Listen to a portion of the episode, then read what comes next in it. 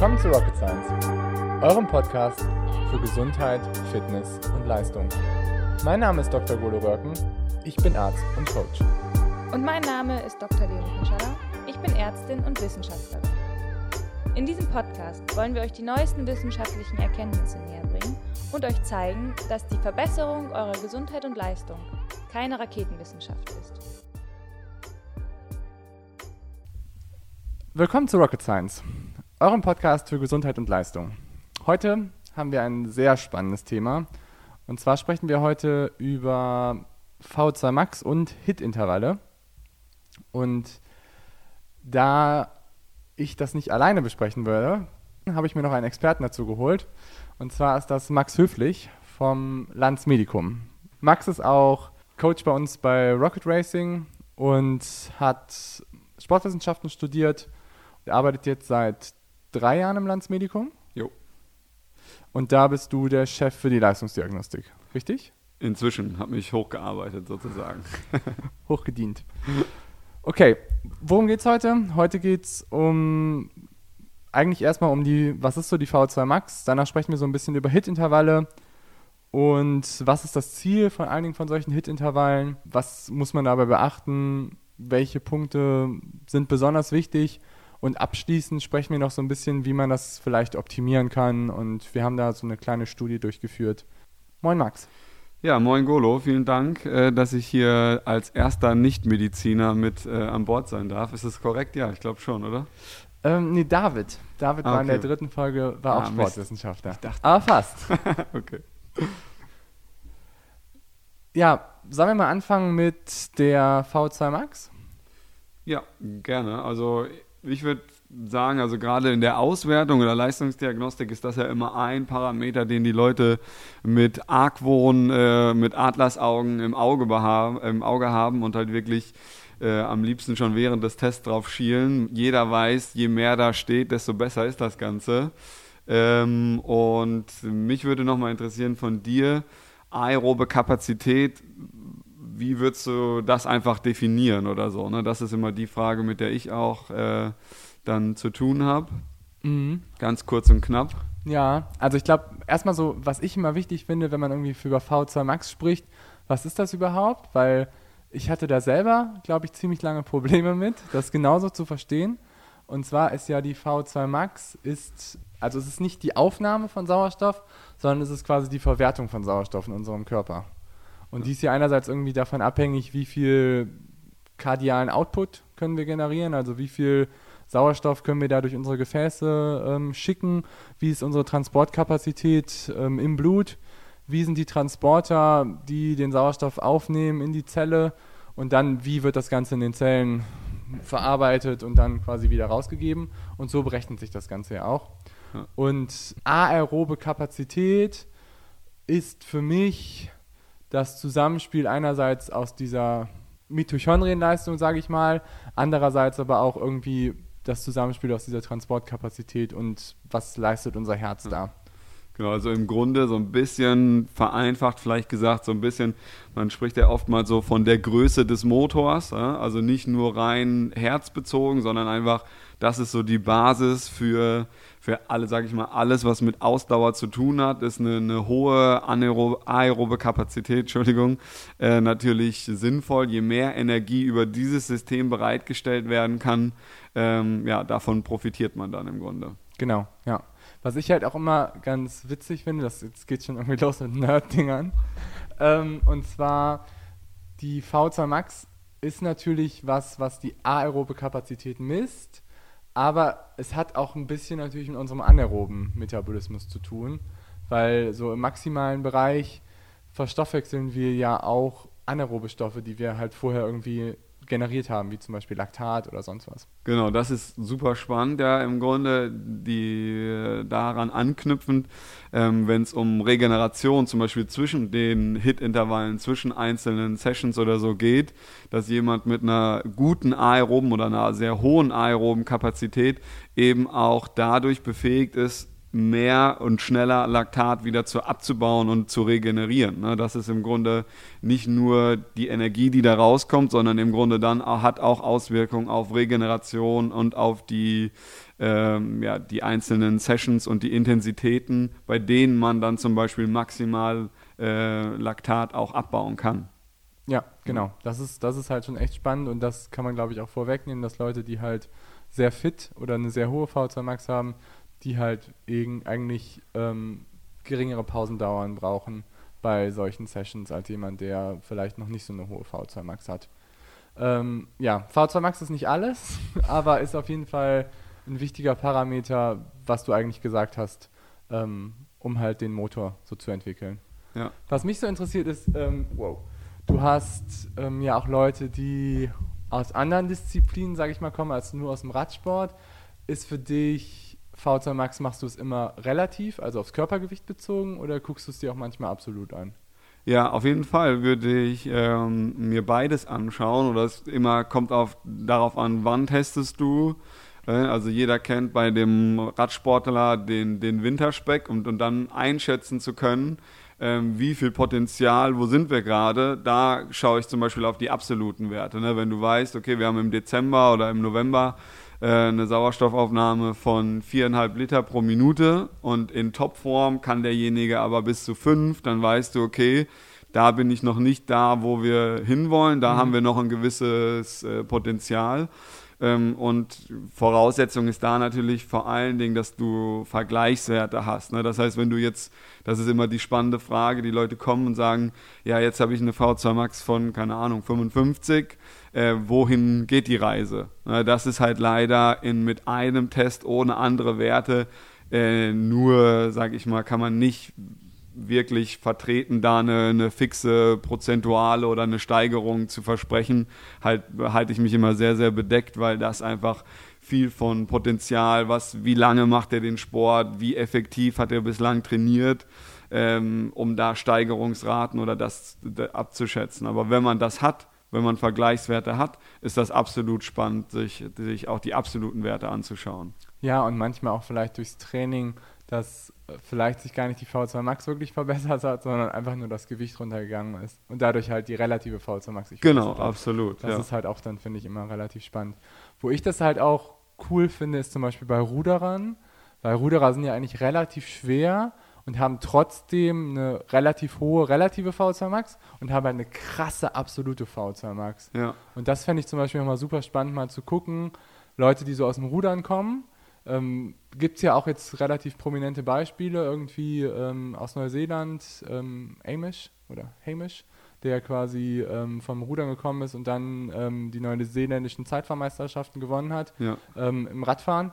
Also wenn du quasi aus so einer Sportart kommst, wo du halt, glaube ich, eine absolut krass hohe V2 Max generierst, wie du dann halt so in anderen Sportarten ja. performst, das finde ich immer Ja, spannend. ähnlich auch, denke ich, also vergleichbar vielleicht schon fast ist äh, Skilanglauf. Ne, da war ich zum Beispiel in der, ich habe in Freiburg studiert und da gab es immer zwei, drei Leute, die den Winter über kaum auf dem Rad gesessen haben und die kamen dann irgendwann im März aufs Fahrrad und nach drei Wochen äh, haben die so einen Sprung gemacht, irgendwie, aber einfach dadurch, dass die halt gewisse andere muskuläre Belastungen hatten, aber eben diese, diese, diesen Motor, diese aerobe, an, ja, aerobe Kapazität einfach oder auch die anaerobe schon über das Training und über Skilanglauf den ganzen Winter über richtig krass gepusht haben. So, ne? Das war schon beeindruckend. Ja, ja. das finde ich auch.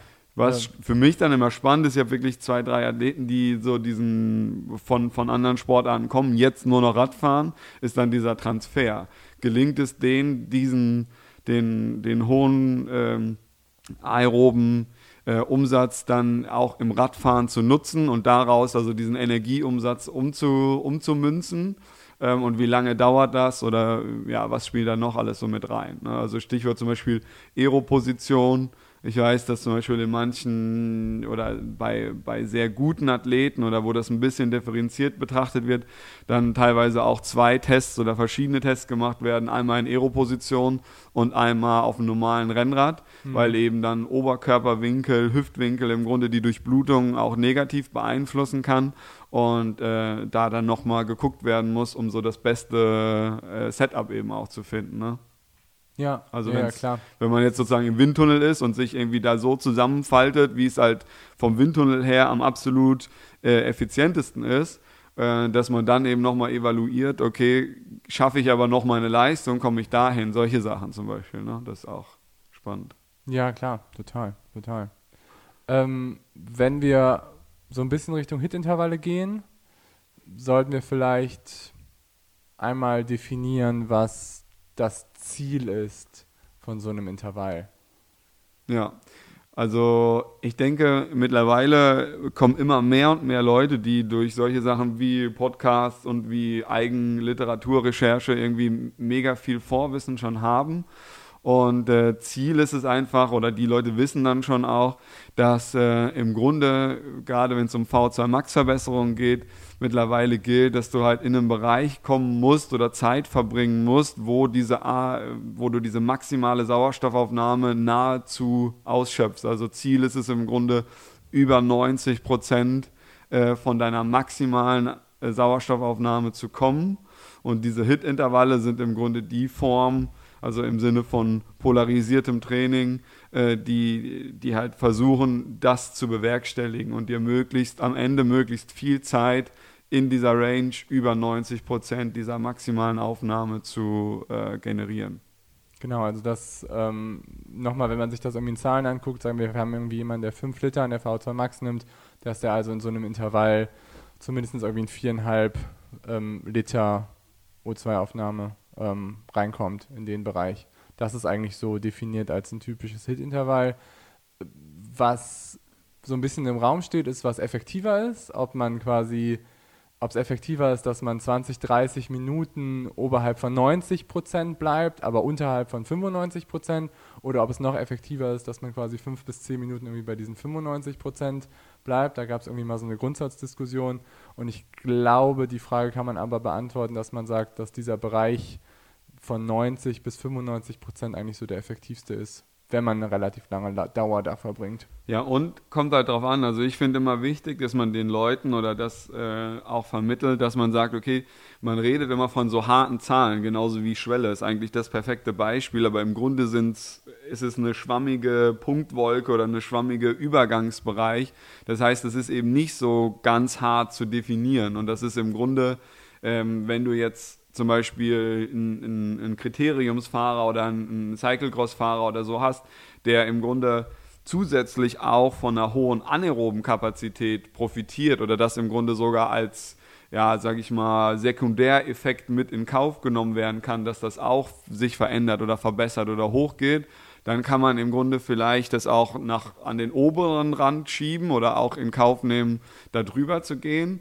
Wenn du jetzt aber jemanden hast, der irgendwie kurz vor einer Langdistanz steht und auf keinen Fall im Grunde ähm, diese anaerobe Kapazität ausprägen soll, dann ist man vielleicht besser beraten, ein bisschen, ja, sag ich mal, konservativer an diese Sachen ranzugehen. Ja. Und da kommt man meiner Meinung nach schon an, an eins der Kernprobleme. Also wenn wir sagen, okay, wir betrachten vielleicht V2 Max auf verschiedenen Ebenen, dann ist die erste Ebene, okay, relativ simpel. Wir wollen mehr Sauerstoffaufnahme generieren, größere aerobe Kapazität. Und wie kommen wir dahin? Indem wir im Grunde Hit-Intervalle oder dieses klassische Base-Training im Grunde kombinieren. Und je nachdem, was du aber als, als Referenz nimmst, läufst du natürlich auch Gefahr, wenn wir jetzt sagen, okay, es kommt dann im, im zweiten Schritt sehr genau auf diese Intensitäten an und wo, wo setzt du da den, den Schwerpunkt und wie hart fährst du diese Intervalle, dann ist es im zweiten Schritt eben nicht mehr ganz so einfach, nur auf die Power zu gucken und äh, das daran äh, zu fahren. Ne? Ja, ich glaube, wir müssen nochmal hängen bleiben, weil du hast gerade ganz viele Dinge gesagt, die total wichtig sind, die, glaube ich, aber vielen nicht klar ist. Erstens war das halt mit dieser anaeroben Kapazität und dass du, wenn du oberhalb von diesen 95 Prozent gehst oder beziehungsweise in diesen auch maximalen Bereich reinkommst, der halt oberhalb eigentlich dem klassischen Hit-Bereich liegt, dass du dann halt eher anaerobe Faktoren trainierst und nicht mehr wirklich nur primär die V2 Max. Genau, darum geht es, glaube ich, primär, sekundär. Ne? Irgendwann switcht das. Wo ist der Haupt, also das ist im Grunde immer so auch mein bisschen so die, was man dem versucht zu vermitteln. Man versucht in diesen ganzen Übergangsbereichen und Verschiebungen der einzelnen Prozesse, wir haben ja auch in Ruhe schon eine gewisse äh, Laktatkonzentration im Blut. Das heißt, wir haben nie hundertprozentig nur einen Weg der Energiebereitstellung. Und diese, diese Schwammigkeit oder diese Übergangsphasen ähm, ja, fordern im Grunde, dass man versucht, möglichst klare Signale über Training, eventuell sogar gepaart mit Ernährungsreizen zu kombinieren, um möglichst hohen Trainingsreiz ähm, oder Trainingseffizienz zu haben. Ne? Genau, dass man halt möglichst probiert, mit einer Trainingssession halt ganz spezifisch an einer Sache zu arbeiten und eben nicht viele verschiedene Reize zu setzen, die den Körper dann eher nur verwirren. Ja, oder ja. Das Sogar, sogar, ja, geht man ja sogar weiter, dass man halt das eben auf Blockweise, dass du es nicht nur auf eine, dass du dann auch nicht innerhalb einer Woche alles machst, sondern im Grunde da sogar auch nochmal im Sinne der Periodisierung spezifisch äh, Schwerpunkte setzt. Ne? Mhm, dass man, aber wenn wir nochmal zurückkommen so zu den Hit-Sessions, also wir haben halt irgendwie einen abdefinierten Bereich, sage ich mal, der so zwischen 90 95 Prozent ist, der O2-Aufnahme. Zielkorridor. Zielkorridor, genau. Zielkorridor klingt gut. Aber äh, ich finde immer ganz witzig zu sagen halt irgendwie, wie fühlt sich das an für den Athleten? Ne? Also wie fühlt sich so eine Hit-Session an? Ist das irgendwie so blöd gesagt obere Kotzgrenze oder ist das halt irgendwie hart, aber kontrolliert? Und ich sage meinen Leuten eigentlich immer, das sollte eher hart und kontrolliert sein und nicht so, dass sie halt komplett down gehen bei so einer Session. Ja, also das ist, glaube ich, dann das, was kompliziert wird. Man kann diese Sessions eben auch zu hart fahren, man kann sie zu locker fahren und leider spielt die Pause auch noch mit rein. Das heißt, ja. dann wird es auf jeden Fall kompliziert. Und da ist immer auch, glaube ich, ein sehr, sehr praktischer und äh, sinnvoller Ansatz, eben nicht nur sich ein Parameter die Power anzugucken, sondern die Herzfrequenz mit ins Spiel zu bringen. Denke und, ich auch. und wenn du zum Beispiel so egal jetzt, also diese klassischen On-Off-Geschichten, das ist so ein Paradebeispiel, was sehr populär ist für Hit-Intervalle, äh, angefangen von 20, 10 Sekunden im Wechsel und dann über eine gewisse Zeit immer dieses Wechselspiel. Dann über 30, 15, früher waren es irgendwie 30, 30, dann 40, 20, was so als heiliger, Gal, heiliger Gral galt. Da gibt es also verschiedene Spielformen. Also oh. immer 20 Sekunden oder 30 Sekunden Belastung, 15 Sekunden locker. Genau, und das, Sekunden Belastung. Und das dann Sekunden über 5 Minuten oder über 10 Minuten. Das kann man halt im Grunde äh, über mehrere Blöcke aufbauen oder eben auch die Blöcke an sich länger machen, also mehrere Wiederholungen äh, fahren. Mhm. Und ähm, wenn man sich da zum Beispiel bei diesen On-Off-Geschichten die Herzfrequenz im Nachhinein mit anschaut, finde ich das immer super gut, um äh, zu evaluieren, ähm, wo sind wir da hingekommen. Also das, ich sage immer, es soll im Grunde eine, eine, eine progressive äh, Kurve der Herzfrequenz geben. Das ist im Grunde, finde ich, immer ein ganz schönes äh, zusätzliches Analysetool, um zu sehen, war der jetzt schon nach dem zweiten oder nach dem dritten Intervall auf nahezu maximaler Herzfrequenz oder hat er sich im Grunde dann über diese zehn einzelnen äh, intensiven äh, Sekunden äh, gesteigert und wo landet er auch am Ende? Ist der zweite Block vielleicht am Ende nochmal einen Ticken höher als der erste Block oder wie verhält sich das dann über die, über die Zeit, über die ganze Einheit? Genau, finde ich auch. Also so mache ich es eigentlich auch. Ähm, nochmal vielleicht zurück, um zu sagen, irgendwie diese, warum man das so gemacht hat mit diesen intermittierenden Belastungen, also dass man irgendwie sagt, 30 Sekunden Belastung, 15 Sekunden locker. Ähm, warum ist das so? Also Studien haben halt gezeigt, dass du dadurch halt die Aufnahme von Sauerstoff halt steigern kannst im Vergleich, wenn du halt kontinu im Vergleich zu kontinuierlichen Intervallen. Also damals haben die, glaube ich, in der ersten Studie haben die irgendwie verglichen vier mal vier Minuten ja. ähm, im Hit-Bereich verglichen eben mit diesen ähm, 3 mal 13 mal 30, 15 mit immer irgendwie 30 Sekunden ähm, relativ harter Belastung, mit 15 Sekunden ähm, moderaterer Belastung. Und in denen, wo die halt diese intermittierenden Sachen gemacht haben, war halt die Ausbeute deutlich besser, was die O2 angeht. Und was du eigentlich gerade angesprochen hast, ist halt total interessant, weil die Herzfrequenzkurve verhält sich halt ähnlich wie die ähm, Sauerstoffaufnahmekurve. Ja, das ist super spannend, weil du im Grunde ja gerade auf dem Rad mit einem relativ konstanten oder gut berechenbaren und konstanten Wirkungsgrad im Grunde Energiebedarf für eine gewisse Leistung sehr, sehr gut auch in, in Sauerstoffbedarf umrechnen kannst und aber umgekehrt im Grunde die, diese Sauerstoffaufnahme, wenn man sich das anguckt, wenn man dann so eine Session, und das haben wir gemacht, um das vorwegzunehmen, mit einer Maske fährt und sich dabei anschaut, wie verhält sich die Sauerstoffaufnahme, ähm, dass du dann eben so eine, ja, wie eine Aufladephase oder wie so eine Verzögerung siehst. Und das ist im Grunde das äh, Äquivalent zu der, zu der Herzfrequenz, dass es eben ähm, ja, bis zu zwei Minuten dauern kann, bis du wirklich dann in diesem Zielkorridor ankommst. Und das ist natürlich dann immer problematisch, je nachdem, was für ein Intervall du fährst, äh, dass du ja am Ende, sagen wir mal, die Nettozeit maximal haben willst. Ne? Und dann, dass das im Grunde dann da reinspielt, wie sich das auf die Nettozeit auswirkt. Ne? Und dann ist die genau. Grundsatzfrage im Grunde vielleicht, dass man so guckt, ähm, versucht man die Intensität einfach immer so lange hochzuhalten und so lange zu fahren, wattgesteuert, äh, bis es gar nicht mehr geht. Oder, äh, und das ist, glaube ich, so ein bisschen vielleicht neuer oder moderner, dass man sich auch ähm, zutraut oder die Belastung dann eben reduzierend, wenn man merkt, okay, jetzt im dritten Set kriege ich es nicht mehr über die Zeit, ähm, um dann letztendlich aber die, die Zeit, das ist ja im Grunde das, was wir wollen, zu, äh, zu generieren und nicht, um jetzt immer auf die 400 Watt meinetwegen zu kommen. Genau, also die, die Leistung ist ja eigentlich nur der Ausdruck von dem, was dein Körper halt da noch leisten kann. Und ähm, was du eigentlich angesprochen hast mit der Nettozeit, das heißt die Zeit, die wir wirklich oberhalb von diesen 90 Prozent von der Sauerstoffaufnahme ver verwenden, das ist ja eigentlich das, was wir im Training erreichen wollen. Und wenn wir das halt mit anderen Methoden erreichen können, als ähm, stupide 5 mal 4 Minuten bei 350 Watt zu fahren, dann macht das halt durchaus Sinn. Und es ist halt auch, was du vorhin sagtest, äh, vom Kopf her, also kann man ja mal ausprobieren. Ne? Jeder äh, ist dazu aufgerufen, mal äh, vier mal fünf Minuten zu fahren, ungefähr in dem Bereich, wo er eben seine, seine maximale aerobe Leistungsfähigkeit oder diesen maximalen Sauerstoffaufnahme dann letztendlich umsetzt und das Ganze zu vergleichen mit einer ähnlichen Zeit in diesem Bereich, aber dann eben über so klassische äh, 30-15 Intervalle. Da kann man ja dann im Grunde ausrechnen, wie viele man davon braucht, um auf die gleiche Zeit zu kommen. Und das ist auf jeden Fall würde ich sagen, äh, subjektiv einfacher. Ne? Also ist jetzt natürlich schwierig da zu verallgemeinern und hängt natürlich stark auch von einem Fahrerprofil an, ab.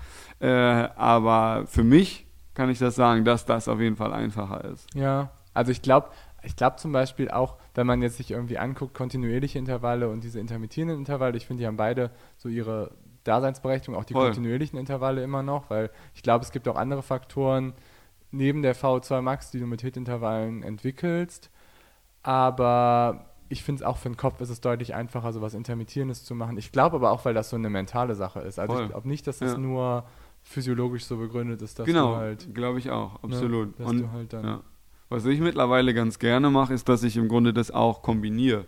Ne, dass du sagst, okay, du fährst am Anfang dreimal drei Minuten, dreimal vier Minuten ne, und hast da schon mal einen relativ harten Reiz, der dann aber auch mental fordernd ist. Mhm. Und wenn du aber einen, einen, sehr, sehr hohen Impact schaffen willst, dass du das dann irgendwann kombinierst mit, sagen wir mal, mit einer Vorermüdung und dann mit mental vielleicht auch gesehen etwas einfacheren Intervallen, also jetzt nur auf die Motivation oder auf die mentale Ebene bezogen, dann mit, mit diesen intermittierenden Geschichten. Ja. Ne? Das finde ich auch immer ganz spannend.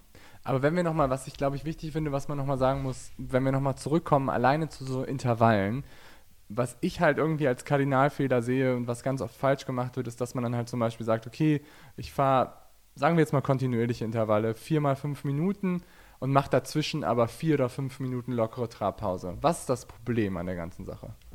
Ja, äh, das fühlt sich verdammt gut an, aber da, das ist genau das Problem. Wir haben ja gerade gesagt, dass äh, im Grunde die, die Sauerstoffaufnahme ein bisschen ähnlich reagiert oder ähnlich verzögert reagiert wie die Herzfrequenz. Und wenn du dir jetzt vorstellst, wie du dann in, diesen, in dieser relativ langen und ganz, ganz lockeren Pause äh, die Herzfrequenz natürlich schön nach unten kommt und du dich wieder richtig frisch und regeneriert fühlst, dann hast du aber im nächsten Block äh, genau die gleiche Aufladephase, bis du wieder in deinem Zielkorridor bist.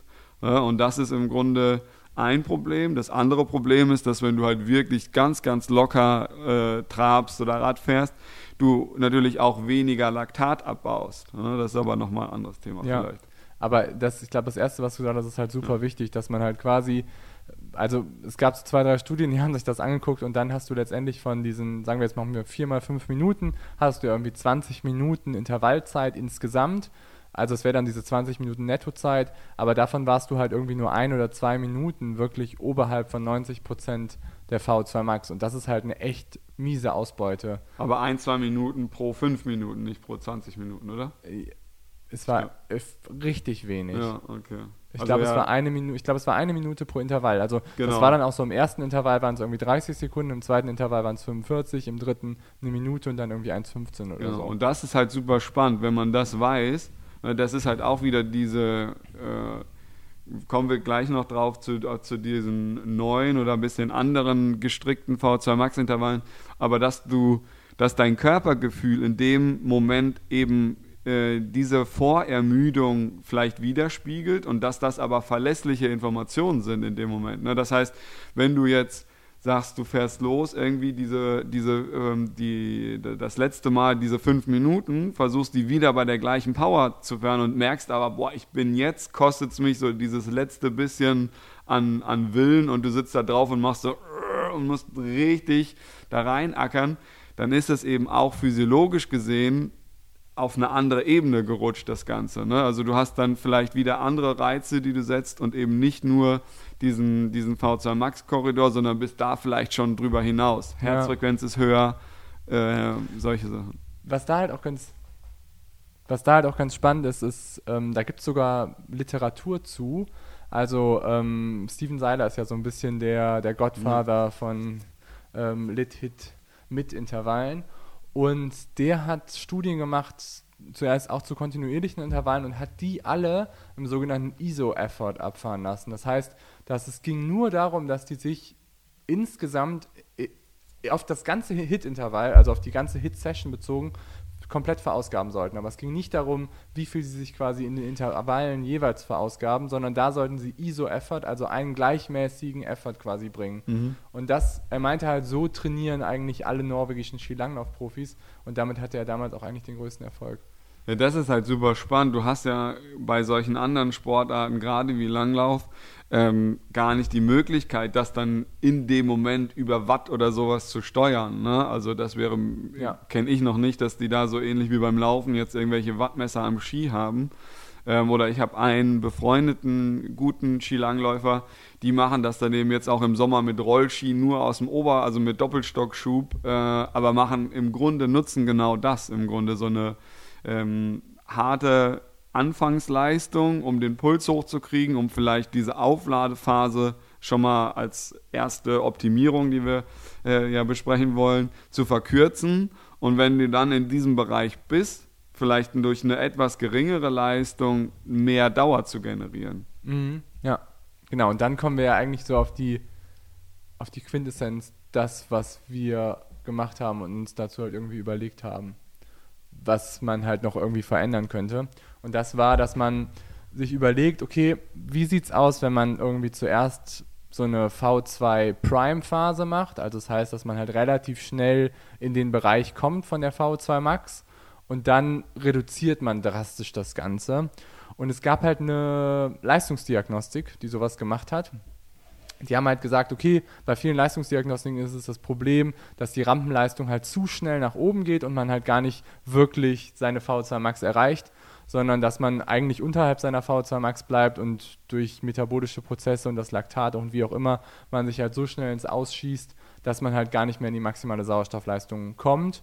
Und die haben halt auch so gemacht, dass sie halt relativ stark gesteigert haben und dann haben sie aber drastisch reduziert und dann langsam wieder gesteigert. Und in der Studie von Bilat ähm, von Veronique Billard hieß die. Ähm, das war, glaube ich, ich glaube vor 10 oder 15 Jahren haben die das gemacht. Die haben dann ähm, damit eigentlich erst die wirkliche VO2 Max bei vielen Probanden festgestellt. Und wir haben halt dann geguckt, okay, vielleicht können wir das auch in einem Intervall nutzen. Ja, also die Studie, auf die du dich beziehst, ist, glaube ich, von 2012. Ähm, also okay. schon ein bisschen älter, aber auf jeden Fall super spannend, genau.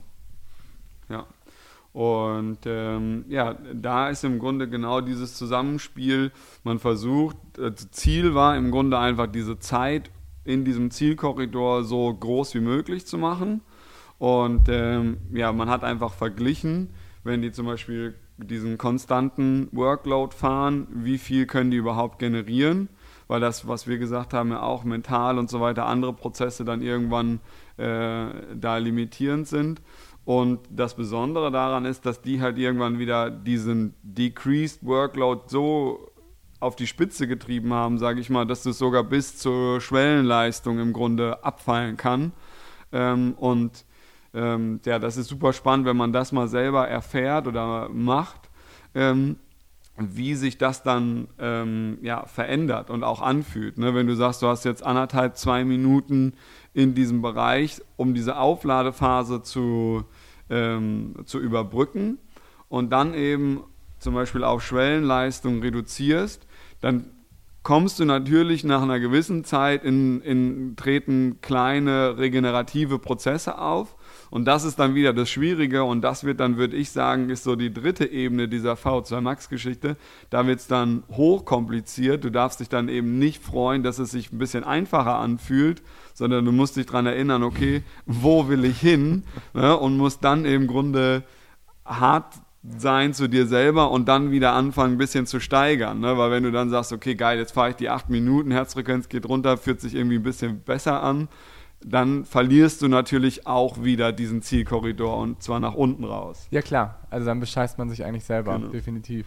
Aber nochmal, die Intervalle sehen so aus, also man macht dann halt am Anfang irgendwie anderthalb bis zwei Minuten ähm, bei 120, 130 Prozent der, der ähm, FTP. Am besten macht man das aber in einer Spiro oder einer Leistungsdiagnostik und stellt da fest, was ist die minimale Power, die man braucht, um V2 Max zu erreichen. Um, ja. Das ist so dieses MAP-Prinzip. Also das können wir vielleicht nochmal einschieben, der, der ja. Unterschied zwischen V2 Max und V2 Peak, wie man das in so einer Spiro definiert oder so, ne? dass du im Grunde letztendlich sehen willst, dass dein Körper trotz zunehmender Belastung die Sauerstoffaufnahme nicht mehr steigern kann. Also das ist dann wirklich wie so eine Herzfrequenzkurve, die irgendwann abflacht und irgendwann wirklich ein Plateau zeigt. Und erst dann, wenn du dieses Plateau objektiv oder halt äh, wirklich augenscheinlich erreicht hast, dass dann letztendlich das ist die gemessene V2 Max. Und wenn du den Test abbrichst, aber noch in diesem Anstieg bist oder noch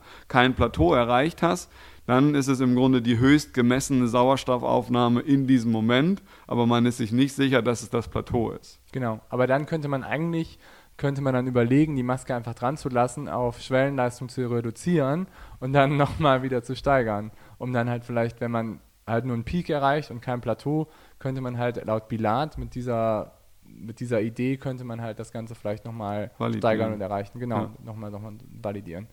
Ähm, Genau, und dann, ich meine, das Intervall sieht dann genauso aus, ne?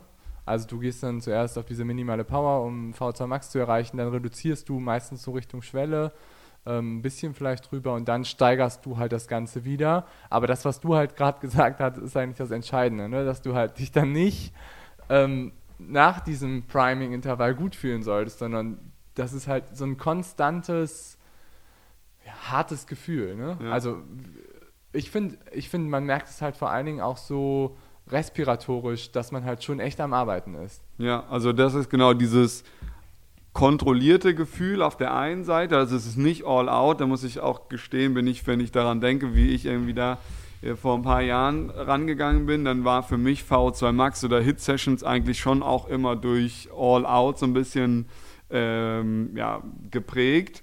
Ähm, und das ist zum, äh, habe ich im Grunde da in dem Moment nicht. Ne? Also dann, dass es aber, dass du es halten kannst ähm, und auch kontrolliert halten kannst.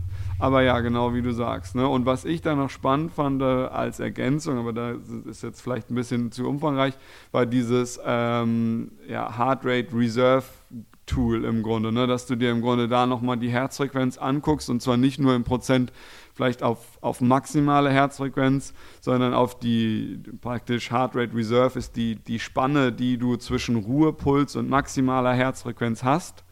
Und daran kann man eben auch Trainingsintensitäten festlegen. Und da hatte ich mit ein paar Athleten eine sehr hohe Korrelation oder eine sehr, sehr gute Übereinstimmung.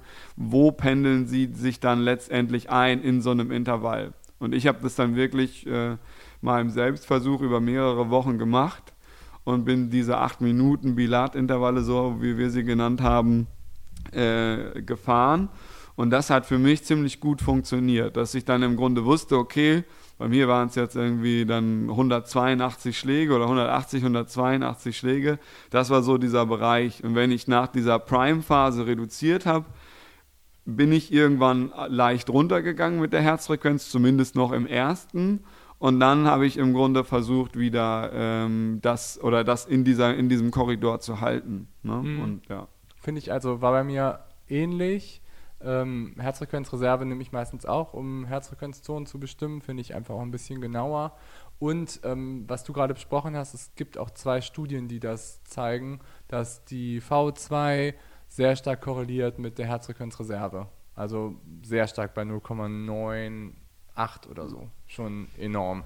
Noch ein, noch ein ganz anderer Aspekt, den wir noch gar nicht äh, jetzt hier in dem Kontext hatten, ist zum Beispiel, ich habe äh, mit so Nachwuchsradfahrern, guten Zeitfahrern im Grunde auch zusammengearbeitet und hatte dann die Idee, dass das halt auch ideale Intervalle sind, um, um Zeitfahrern oder gerade in diesen Nachwuchsklassen den Leuten auch das Körpergefühl beizubringen im Grunde.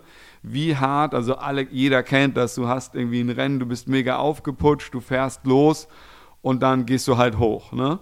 Und genau ja, im Grunde ist das ja, geht das in diese Richtung. Ne? Das heißt, wie hart kannst du anfangen und wann und wie fühlt sich das an? Wann musst du wieder reduzieren, äh, dass du da auch das Körpergefühl schulst, um das dann irgendwie über, sagen wir mal, ein kurzes Zeitfahren oder über eben diese acht Minuten oder über zehn Minuten, das dann noch zu halten. Ne? Das ist äh, super spannend gewesen, das auch aus diesem Blickwinkel vielleicht da nochmal mit äh, zu nutzen. Ja, auch ich fand das auch interessant, zum Beispiel bei Indoor-Rennen, bei Swift-Rennen. Swift-Rennen werden ehrlich gesagt relativ ähnlich gefahren. Du hast ja. am Anfang auch dieses zwei, drei Minuten Vollgas und dann reduzierst du halt drastisch.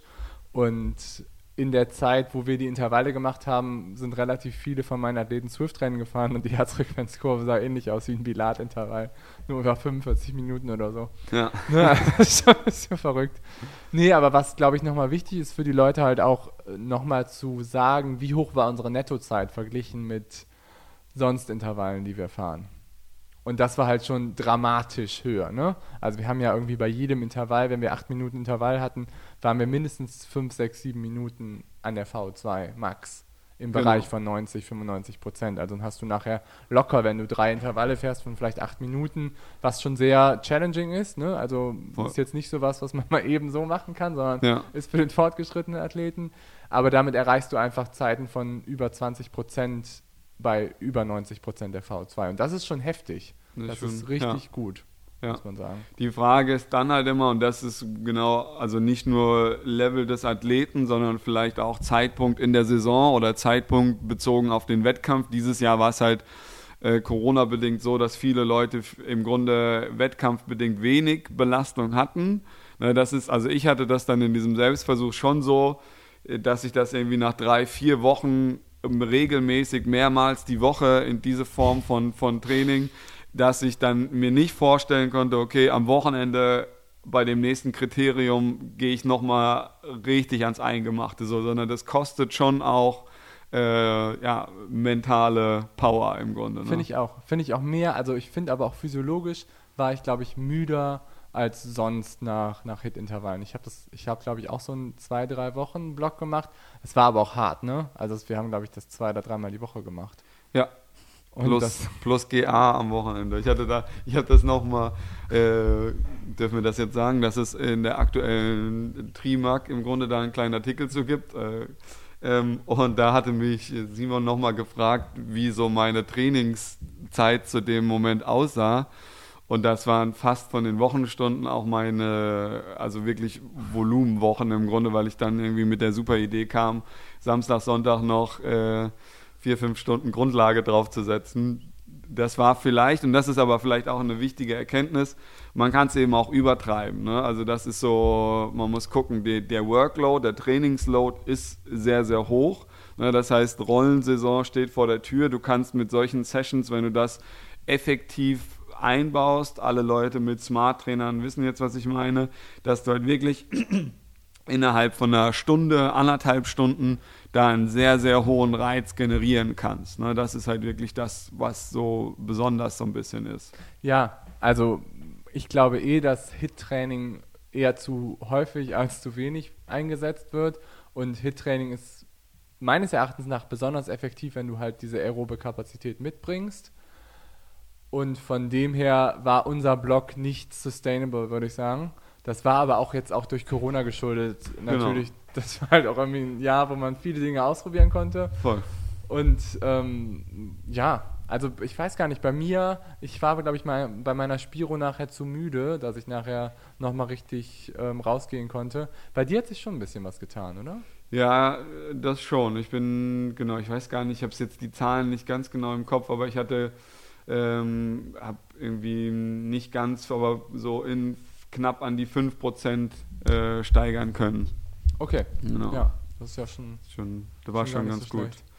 Ähm, genau, was mir noch gerade noch äh, eingefallen ist, gerade zu den Intervallen, das heißt, dass wir im Grunde, was wir gemacht haben, ist im Grunde, wir haben auch diese, äh, diese Prime-Phase, wie du es genannt hast, also diese Aufladephase am Anfang von so einem Intervall, ähm, nicht festgeschrieben. Das heißt, die war nicht über, wenn wir dreimal acht Minuten diese Intervalle gefahren sind, war die nicht jedes Mal zwei Minuten, sondern das habe ich im Grunde dann auch äh, umgesetzt, dass ich im Grunde gemerkt habe, okay, subjektiv und auch von der Herzfrequenz, jetzt müsste ich oder gehe ich davon aus, dass ich in diesem Korridor bin, wo ich hin will und dann teilweise eben nach 90 Sekunden oder dann am Ende, wenn man schon vorermüdet ist, eben auch nach 60 Sekunden schon runtergegangen bin mit der, mit der Intensität. Das ist im Grunde so eine der vielleicht Key Messages, dass man sagt, okay, was ist mehr wert, dass ich die Wattzahl so lange hochhalte, wie ich es kann, oder dass ich am Ende die, die Blockzeit oder die Intervallzeit äh, erreiche. Und da würde ich sagen, wenn man sagt, okay, unser Trainingsziel ist ein V2 Max Training über diese Sessions, dann würde ich im Grunde den Drop in dem Power Output in Kauf nehmen oder empfehlen am Ende von solchen Sessions, um aber auf die geforderte Dauer im Grunde zu kommen, um das durchzuhalten. Ne? Also ja, würde ich auch so sehen. Und diese Prime-Phase ist ja auch beschrieben, also die ist individuell. Das ist nicht bei jedem so, dass es zwei Minuten ist. Das hat sogar schon A.V. Hill 1920 bei den ersten V2 Max-Tests hat halt irgendwie beschrieben, das dauert zwischen 60 und 120 Sekunden, bis man zu dieser, bis zur V2 Max kommt. Und das ist auch was, wo ich auch sagen würde, das ist total subjektiv und total wichtig, dass man da halt auf seinen Körper hört, weil man kann auch in dieser Prime-Phase sich so kaputt fahren, dass ja. man auch dann auch nicht mehr an der Schwelle fahren ja. kann. Das ist keine Frage. Ja. Und das ist halt dann auch wieder das Ding, wo, wo die Pause ins Spiel kommt. Ne? Also du kannst, äh, wenn wir sagen, okay, Pause und auch Leute mit einer hohen aeroben Kapazität bauen schneller Laktat ab, na, dann gibt es im Grunde die Möglichkeit, wenn du jetzt zum Beispiel, wenn wir diese Nebenschauplätze, und das ist im, in diesem Kontext eben auch Laktatkonzentration, die wir haben und eine Übersäuerung, die dann letztendlich auch limitierend sein kann, na, dass das im Grunde unterschiedlich ist, ähm, wie lange und wie intensiv macht man die Pause dazwischen. Klar, ich meine, das Prime-Intervall kann man vielleicht dann auch noch mehr verkürzen, wenn man die Pause halt verkürzt. Ne? Genau. Das wäre halt noch eine Überlegung, die man da machen könnte. Wobei da habe ich tendenziell das Gefühl, dass die Leute vielleicht, also dass äh, die Gefahr ist, die Intervalle tendenziell zu hart zu fahren. Also diese klassischen 30, 15 Sekunden, die 30 Sekunden wirklich als Sprint zu fahren. Können wir nochmal gleich drüber sprechen, fährt man das im Sitzen, fährt man das im Stehen ähm, und dafür aber äh, sich diese hohe Leistung einkauft mit einer größeren Pause. Und das geht dann meiner Meinung nach schon wieder so ein bisschen weg von dem eigentlichen Ziel. Und da kann man ja auch mal im Selbstversuch gucken, ähm, ja, wie, wie reduziert kann man die Pause fahren und kommt trotzdem noch im Grunde in diesen Bereich, dass man das fahren kann. Ne? Braucht man irgendwie fünf Minuten Pause? Wahrscheinlich ist es zu viel. Äh, sind drei Minuten zu wenig? So, ne, je Ja. nachdem, wie, äh, wie Aber viel. bei den Bilatintervallen zum Beispiel habe ich schon eine relativ Ja. lange Pause gemacht. Aber es ist ja dann trotzdem, das Intervall ist auch lang. Du hast Ja, halt trotzdem keine 1 zu 1 Ratio. Ne? Du Nee. hast ja nicht 8 Minuten Intervall, 8 Minuten Pause gemacht. Nee, das stimmt. Da hast du schon recht. Aber trotzdem, ich glaube, was nochmal wichtig ist zu betonen, dass diese Bilat-Dinge halt super advanced sind, weil wenn man das jetzt so schon sagt, du musst halt genau deine Schwelle kennen, du musst genau ungefähr die Leistung kennen, wo du halt deine V2 Max erreichst und du musst halt ein super gutes Körpergefühl haben, um die Dinge halt so zu fahren, wie du das gerade beschreibst. Ja. Und, das ist nochmal wichtig. Und was ich gemerkt habe, als ich das dann auch im Grunde auf Athleten losgelassen habe oder angewendet habe, ist, äh, dass mir da nochmal äh, eingefallen ist, dass wenn du jetzt jemanden hast, den du, den ich nicht zur Diagnostik hatte, sondern der irgendwie einen FTP-Test gemacht hat oder der irgendwo einen anderen Test gemacht hat, dass im Grunde, wenn du dann halt ein Workout vorgibst und sagst, okay, jetzt 125 Prozent, jetzt 106 Prozent oder so, äh, je nachdem, wie diese FDP gemessen ist, das ist jetzt ein neues großes Thema, aber FDP ist eben nicht gleich FDP, je nachdem, wie man da hinkommt. Klar, ich meine, wenn man einen 20-Minuten-Test fährt und dann irgendwie 95% davon nimmt, das klappt bei dem einen vielleicht wunderbar. Und noch besser ist anderen 2 aber mal gar 8, das kriege ich immer höhere Werte. Genau, also das ist natürlich, also eine Spiro und eine Leistungsdiagnostik ist einfach Gold wert, was genaue Trainingszone angeht und man will ja auch die Leistungs, seine Leistung irgendwie kennen und genaue Zonen haben und nur weil man vielleicht bei einem 20 Minuten Test bessere Werte danach heraus hat, heißt das nicht, dass man sich nach denen richten sollte. Ja, aber das ist jetzt ein anderes Thema. Ich glaube, ähm, das müssen wir nochmal separat besprechen über Leistungsdiagnostik. Auf jeden Fall. Ähm, was würdest du denn sagen, ähm, V2 Max, wie wichtig würdest du, differenzierst du da zwischen Langdistanzathleten, olympische Distanz oder Radfahrern, irgendwie verschiedene Längen, verschiedene Fahrertypen? Oder ist es im Grunde, kann man das für alle gleich wichtig nehmen? Also V2 Max ist für mich die Kapazität bzw. das maximale Vermögen, was man halt irgendwie erreichen kann. Das ist wichtig für olympische Distanzathleten, für Langdistanzathleten. Der Unterschied ist für mich, dass für einen Langdistanzathleten halt andere Faktoren genauso wichtig sind, wenn man jetzt irgendwie über metabolische Effizienz redet, Fettoxidation, sonst was, die letztendlich die Wettkampfleistung bestimmen. Ähm, wenn du natürlich aber einen Athleten hast, der eine sehr hohe V2 Max hat, hat er tendenziell auch eine höhere Fettoxidation, ganz einfach, weil er eine höhere aerobe Kapazität hat. Trotzdem heißt das nicht, dass nicht auch ein Athlet mit einer geringeren V2 Max, ein Athlet mit einer höheren V2 Max, äh, wo wir eben noch drüber gesprochen haben, schlagen kann, ganz einfach, weil er halt viel metabolisch effizienter ist. Und das ist halt einfach auch das Spannende natürlich auch so im Coaching- und Trainerprozess, dass man halt immer verschiedene Athleten und, und Typen vor sich hat und halt genau überlegen muss, okay, was macht vielleicht Sinn bei dem, was vielleicht bei dem anderen keinen Sinn macht. Ja, voll. Und würdest du so weit gehen oder kann man deiner Meinung nach V2 Max als äh, auch irgendwie zum, zum Pacing oder zu solchen, man sieht ja auch immer wieder, man kann ja Trainingsintensitäten oder Trainingsbereiche an, an allen möglichen Parametern festmachen. Unter anderem gibt es das auch für V2 Max. Ähm, wie, wie würdest du das einschätzen im Vergleich zu Trainingsbereichen über, über Watt, über, an der Schwellenleistung oder über Herzfrequenz haben wir gerade Mhm. schon besprochen? Also meinst du jetzt zum Beispiel, wenn man sagt, irgendwie Grundlagentraining über 50% der V2 Max? Genau. Ja. Also ich mache es meistens so, dass ich halt differenziere zwischen einerseits so externen Trainingsbelastungsfaktoren, das ist dann Watt, Pace, Geschwindigkeit, solche Sachen, die du halt irgendwie produzierst und ausgibst, und zwischen den inneren, also ist Gefühl, Herzfrequenz, V2, Laktat. Und ähm, für mich ist es so, dass die eine relativ hohe, einen relativ hohen Zusammenhang miteinander haben. Also das, was wir eben besprochen haben, dass irgendwie Herzfrequenz relativ gut korreliert mit, ähm, mit dem Laktat, relativ gut korreliert mit der VO2 und relativ gut korreliert mit dem Gefühl.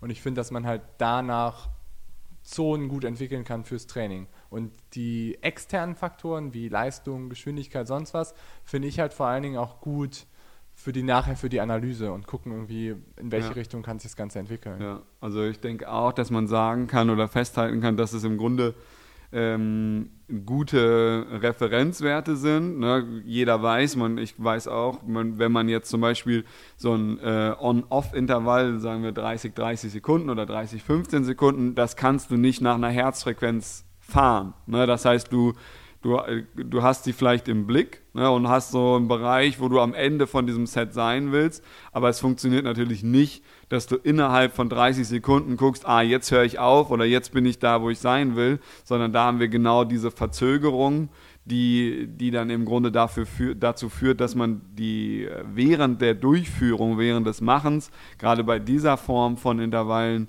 äh, Watt oder eine objektivere Messgröße nochmal braucht beim Laufen Pace oder beim, beim Fahrradfahren eben die Leistung. Ne?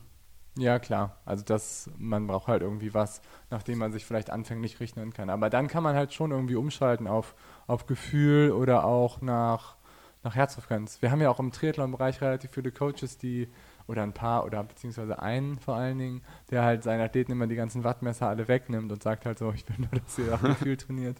Und ähm, ist auf jeden Fall was Wahres auch dran, dass man halt irgendwie sagt, das geht einfach so ein bisschen bei manchen Athleten verloren. Dieses Voll, Körpergefühl ja. und dieses Pacing und gerade wenn es dann irgendwie auf den Wettkampf geht, das ist dann auch wieder so eine Grundsatzfrage, dass man halt sagt, okay, deine Watts oder dein, deine Leistung sinkt halt vielleicht gerade, aber du fühlst dich auch entsprechend. Und was ist, das ist dann die richtige Strategie? Ist dann die richtige Strategie, weiter drauf zu setzen und zu gucken, dass man halt irgendwie die Leistung weißt, halten kann? Ja. Genau. Oder gehen müsste. Ge genau, gehen müsste. Oder reduzierst du halt, weil du denkst, okay, pff, okay, irgendwie fühle ich mich heute nicht ganz so gut und vielleicht kann ich hinten raus noch ja. was gucken. Das finde ich eh super spannend. Ich, da gibt es ja auch verschiedene vom, vom, vom mentalen Aspekt, verschiedene Athleten. Aber man kann, also ich kriege immer relativ viel Leute auch Feedback oder kenne es auch von mir selber. Es gibt gerade auch im Winter harte Rollen-Sessions oder so, wo du in dem Moment merkst, ich kann das jetzt fahren, weil ich weiß, dass ich es immer kann oder dass ich es letzte Woche konnte.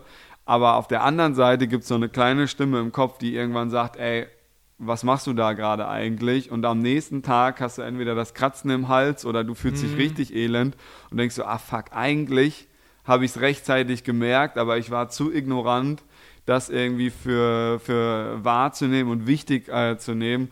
Und ich glaube, das äh, gibt es auch ein berühmtes Zitat von, von Peter Sagan. Aber ich glaube, ich würde das immer so ein bisschen als, als die, äh, ja, sagen wir mal, Königsdisziplin, ne, weil das kann man auch von außen als Trainer das kannst du nicht sehen. Du kannst zwar manche Faktoren messen und Ermüdung und rechtzeitig so, ja, auf jetzt mehrere Wochen vielleicht gesehen, da Alarmsignale geben, aber in dem Moment ist, äh, ist im Grunde das, das Athleten oder das Körpergefühl des, desjenigen, der es macht, eben super wichtig. Ja. Jetzt kommen wir wieder auf die Smileys und Training Peaks und Herzratenvariabilitätsmessung und ja, das ist, aber das ist super spannend und das ist, glaube ich, auch wirklich das, was manchen, man manchen Athleten mit an die Hand geben muss. Das ist nicht, sind nicht nur die Intervalle, die du fährst, sondern es ist halt vor allen Dingen, was danach passiert und meistens musst du die Athleten halt auch zur Regeneration zwingen nach solchen Intervallen, ne?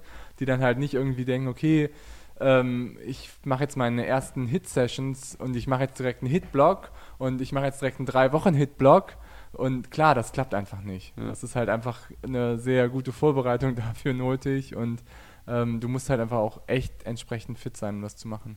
Ja, und da sieht man immer ganz schön, wie, wie das am Ende, ne, am Anfang haben wir gesagt, okay, V2 Max relativ simpel, je mehr, desto besser. Aber je tiefer du da reingehst und je mehr du dich damit beschäftigt, beschäftigst, wird im Grunde das ganze System immer komplizierter und immer äh, ja, vielfältiger und man muss mehr und mehr äh, Faktoren berücksichtigen. Ne? Das finde ich immer super spannend. Also, dass ja, man, ja. total.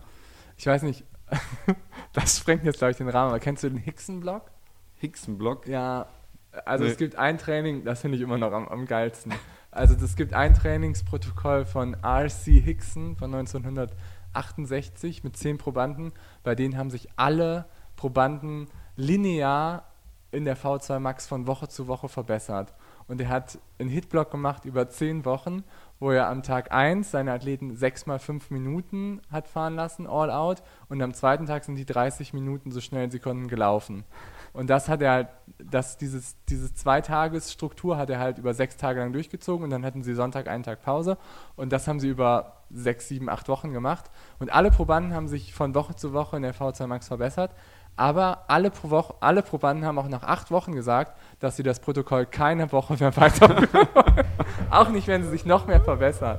Und das ist einfach auch super witzig und super interessant.